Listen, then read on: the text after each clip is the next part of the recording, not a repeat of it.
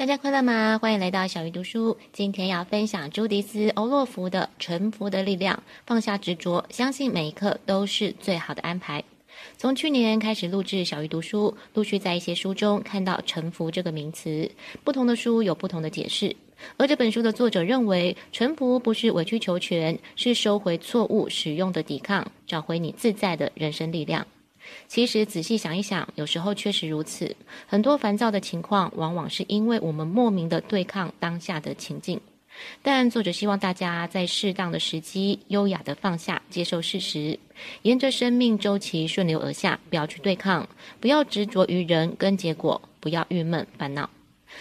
作者在书中分享了关于沉浮的四种类型，大家可以观察看看哪一种适合自己。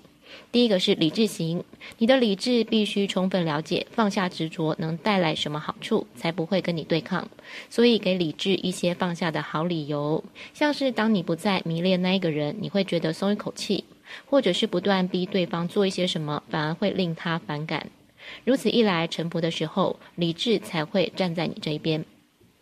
第二种是情绪型，让自己去感受跟观察，不是倾泻你的情绪，不要受到恐惧、忧愁所束缚，也别只顾着快乐，而是在情绪的层面沉浮，就能释放怨气，比较顺利地度过难关。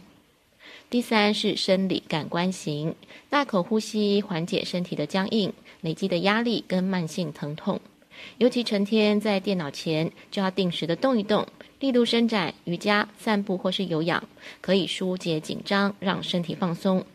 第四种是灵性型，这是向慈悲的力量敞开胸怀，那种伟大的慈爱，超乎个人渺小的自我意识。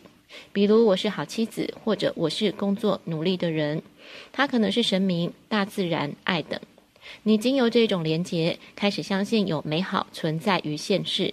当你感到心里有破洞，任何人或任何事都无法使它愈合，只有灵性才能填补。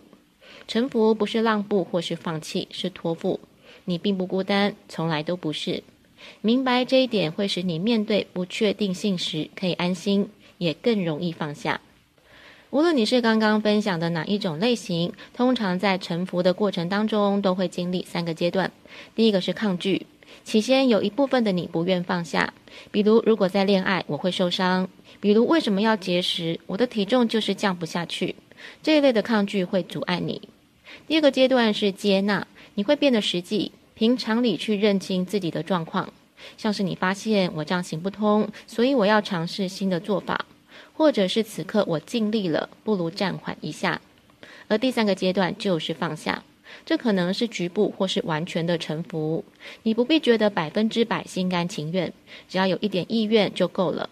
慢慢来，暂时放下恐惧跟没有意义的反应，一分钟、一小时或是一整天，观察放宽心的感觉，尝试不一样的做法，得到的好处会让你愿意继续去尝试。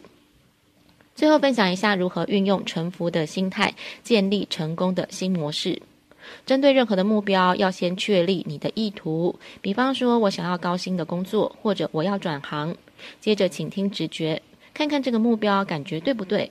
如果感觉对，就付出全力达成，不要去过问结果，让命运跟你的守护天使来施展魔法。如果你的目标还没有实现，或者是你走到了岔路，就安静几分钟，让自己进入直觉的状态。你可以先确定周遭没有干扰。然后以舒服的姿势挺直坐好，接着闭上眼睛，慢慢做深呼吸，放松下来。这时候如果有其他的念头出现，把它想成浮云，不要一直去想那个念头，让注意力回到呼吸。最后就是倾听直觉。如果你仍然觉得这个目标是对的，想一想是不是要放慢脚步会比较好，或者是更有自信跟耐心的等待，还是考虑其他的选项。请注意任何突然出现的影像，或者是让你豁然开朗的时刻，又或者是有帮助的字句跟认知。这几天小鱼刚好遇到一些难题，很高兴看到这本书，透过书中分享的方式，帮助小鱼突破难关。也希望今天的分享可以帮助到大家。小鱼读书下一次要读哪一本好书，敬请期待。